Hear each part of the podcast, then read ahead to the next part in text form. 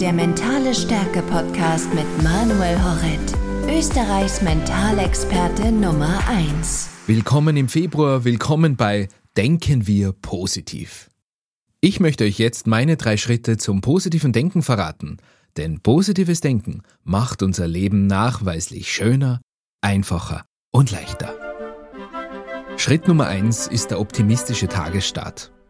Die Art und Weise, wie wir nach dem Munterwerden in den Tag starten, hat großen Einfluss auf unsere Stimmung des gesamten Tages. Beeinflussen wir uns also schon in der Früh positiv mit einem guten Blick auf den Tag, was wir denn alles Tolles zu erwarten haben. Schritt Nummer zwei ist das Training des optimistischen Denkens.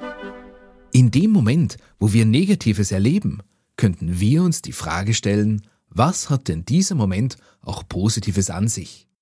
Suchen wir also mehr das Gute im Schlechten als das Schlechte im Guten. Machen wir es regelmäßig, wird es eine Gewohnheit und wir trainieren damit die positive Grundhaltung. Und Schritt Nummer drei ist die optimistische Kommunikation. Wie gerne erzählen wir uns doch immer wieder, was uns nicht alles Schreckliches passiert ist. Wir sudern auch immer wieder mal ganz gern und da können wir entgegenwirken. Erzählen wir uns doch öfter positive Erlebnisse.